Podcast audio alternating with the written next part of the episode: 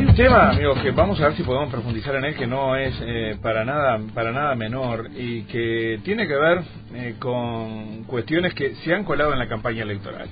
Cuando hoy se discute por parte de distintos colectivos el respeto a las condiciones medioambientales, a la calidad del uso del suelo, del agua, a la depredación, por ejemplo, de la fauna itícola, eh, hay muchas referencias, hay varios colectivos que se están moviendo contra la presencia del puerto chino en el oeste de Montevideo, poniendo sobre la mesa elementos tales como el uso de una zona que está reservada para otras actividades, eh, la instalación allí de una flota, la flota pesquera china depredatoria por definición, de hasta 500 eh, barcos que podrían estar allí, entre otros elementos, darle una zona prácticamente que de uso exclusivo eh, para ellos en este tema. Bueno, ah, hoy surge en la mañana un dato interesante que vamos a ver si podemos avanzar en él en el correr de la mañana, porque hay un, en la página de Marítimas, del diario El País que escribe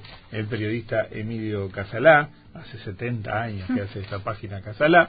Bueno, eh, hay una entrevista con uno de los responsables de la firma naviera china que está detrás de este proyecto. Es Julio López, ese es el nombre, gerente de la empresa Shandong eh, Baoma Fishery Group, este el grupo que es el que piensa invertir en esta zona. Bueno, lo cierto es que durante mucho tiempo hablamos del proyecto en Punta Yeguas y que al parecer era el que se había solicitado, donde se compraron las tierras y donde este grupo proyectaba llevar adelante su puerto para la unidad pesquera que tiene China, poderosísima en el Atlántico Sur. Lo cierto es que este señor López, eh, en conversación con el periodista del diario El País, con Emilio Casalá, dice que ya han perdido la posibilidad de instalarse en ese lugar, que no va a haber puerto chino en Punta Yeguas, dice, fue un plan de puerto que desde el principio trascendió a la opinión pública, según esta persona, con datos erróneos, ¿eh? como que 500 pesqueros chinos y naves entraban allí de 50.000 toneladas cada una, toda una zona franca, que solo trabajarían dentro del área precisamente ¿eh? las unidades de pesca chinas. Eh, refuta todo esto, a su entender, dice que no es así, pero sobre todas las cosas aclara que el proyecto para Punta Yeguas que tenían, según dice, no se va a realizar porque esa área se declaró como zona rural natural, por lo tanto es un, territorio protegido, por lo tanto no apto para puertos, y habla de otro predio en Puntas de Sayago, un poco más acá, más próximo al puerto de Montevideo. No especifica esta nota en la extensión del área, ni cuál es el lugar preciso que se ubicaría, eh, cuánto frente de costa, etcétera. Eh, habla de un ofrecimiento sin formalizar eh, todas aquellas eh, críticas que se mantenían del proyecto, uno piensa que eh, siguen en pie porque un kilómetro más acá, un kilómetro más allá, seguramente esas condiciones que se denunciaban, para quienes entienden que esto debe frenarse, seguramente aún están vivas. Pero no, no, no es menor un cambio de este tipo y lo que esta persona, representante de la firma, gerente de Yandon Bauma Fisher Group, dice, no tenemos nada, porque lo único que tenemos es un ofrecimiento informal. Yo recuerdo que cuando se conoció este proyecto, ya hace unos cuantos meses, con una de las personas públicas que hablamos, eh, fue con Gabriel Otero, que es el alcalde del municipio A, que está en esa zona, indudablemente. Otero está por allí, buen día. ¿Qué tal, muchacho? Buen día. Hola, buen día. ¿Qué tal? Muy bien. Muchas gracias por atendernos. Por favor. Eh, Otero, ¿es así? ¿Hay un cambio? ¿Ya no es Punta Yeguas? ¿Cuándo dejó de serlo? No, no, no, recordamos si esto es así. ¿Y hay hoy un proyecto más concreto en Puntas de Sayago? Bueno, eh, en realidad, este, gran parte de lo que se plantea en esa nota es, este, es cierto. Nosotros, eh, como municipio, no participamos en todas las instancias.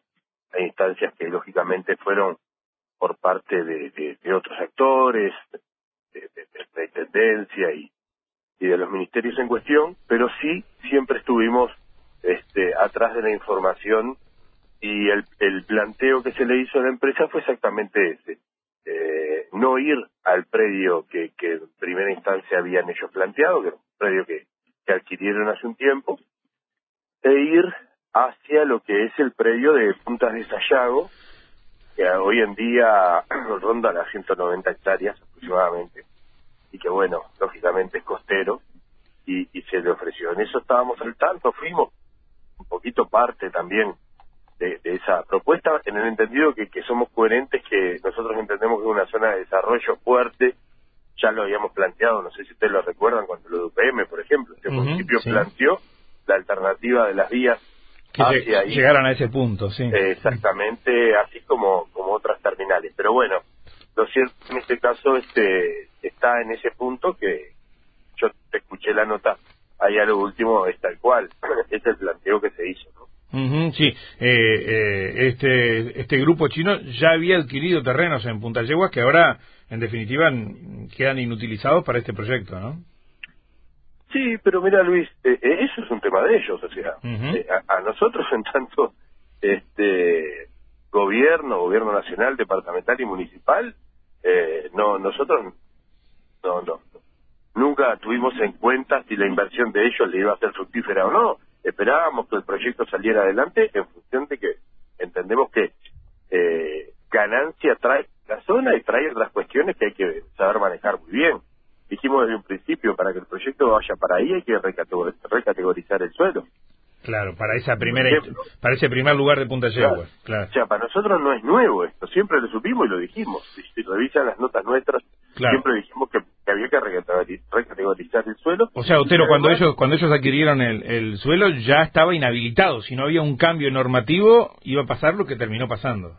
Por supuesto, por supuesto. Y, y, y a ver, eh, los planes de ordenamiento territorial son planes vivos que miran en, en el día a día este, también determinadas necesidades. En este caso era era difícil que cambie de categoría.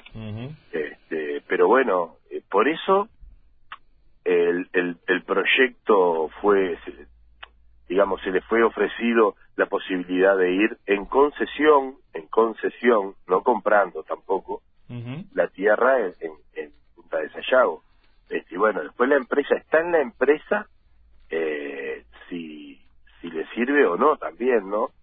Lo, digo esto en el entendido de que este, una cosa es esperar las inversiones, otra cosa es tener mil posiciones con respecto al mismo proyecto, y otra cosa bien distinta es ya hacerse cargo si la empresa invirtió bien o invirtió mal. Claro, claro, claro, claro.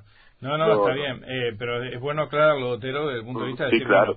lo que la empresa hizo previo a una autorización, a una habilitación, es su responsabilidad. ¿verdad? Por supuesto. Sí, sí, en este mismo sentido, claro. Claro, esa es la intención. Bueno, y en Puntas de Sayago, que hay algún un predio definido, el cual ya le fue ofrecido, como dicen ustedes, en concesión, ¿hay definición de parte de la empresa o como este señor López, gerente de, de Yandón, dice, eh, ha sido todo informal, hasta ahora no tenemos novedades?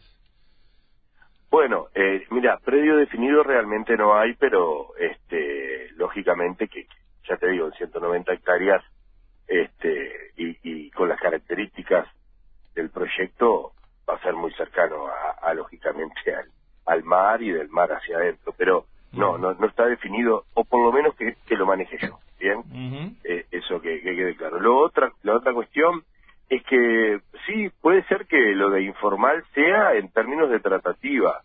Este, sí, en términos de tratativa lo que se les dijo, se les planteó, muy seriamente. Informal no quiere decir que no sea serio por parte de, de, de bueno, nuestros compañeros de la Intendencia y, del Ministerio, que estaba esa posibilidad, que, que la tienen que manejar. La última información que yo tenía es que la empresa la estaba manejando este, a nivel gerencial y bueno, este, no, no sé si había un no o un no se puede, habían otras condicionantes de términos económicas, por ejemplo, que que, bueno, este, condiciones que pone el gobierno chino también para apoyar este, estos emprendimientos económicos que tienen que ver con que la tierra sea propiedad, etcétera, ¿no? Claro. Eh, que son cuestiones que eh, realmente eh, son de, quienes plantean el, negocio y el proyecto y que bueno, este, las reglas acá son son bien claras. estamos este, de una u otra manera interesados en que haya inversiones, pero eh, no no a cualquier costo. Claro, no, y me supongo, Otero, como usted eh, eh, representante del tercer nivel de gobierno, el que está más próximo a la gente, recibe la preocupación de esta a menudo sobre este proyecto. Sí, yo en esto también, nosotros nos hemos reunido con, con vecinos y vecinas que en su gran mayoría además lo conocemos de, un buen tiempo, que, que plantean eh, su negativa de, de, bueno, de que este proyecto se instale en la zona o que se instale un kilómetro, como bien decía. Que me parece este, una, una medida coherente con, con, con su pensamiento y, y bueno, este, nosotros lo que hacemos es dar la información que se puede, decirle que bueno, acá está el municipio A, acá está el alcalde, en la medida que se pueda este, generar una mesa de diálogo, nos ha ido bien, tenemos un buen trato, eh, de ninguna manera representan la, mayoría de la zona, ¿no? Digo, este, acá siempre hablamos de colectivos que preocupados se movilizan, nunca hablamos de este, una, una desaprobación general para el proyecto, ni mucho menos, ¿no? Bien, alcalde, ¿y se estima cuántas fuentes de trabajo implicaría para la zona?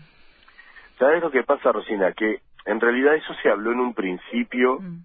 Y se habló en, dos instancias. Una en lo que tiene que ver con la obra en sí misma y la otra en lo que tiene que ver ya con el con el trabajo, con el proceso que se va a hacer ahí de mantenimiento de los barcos.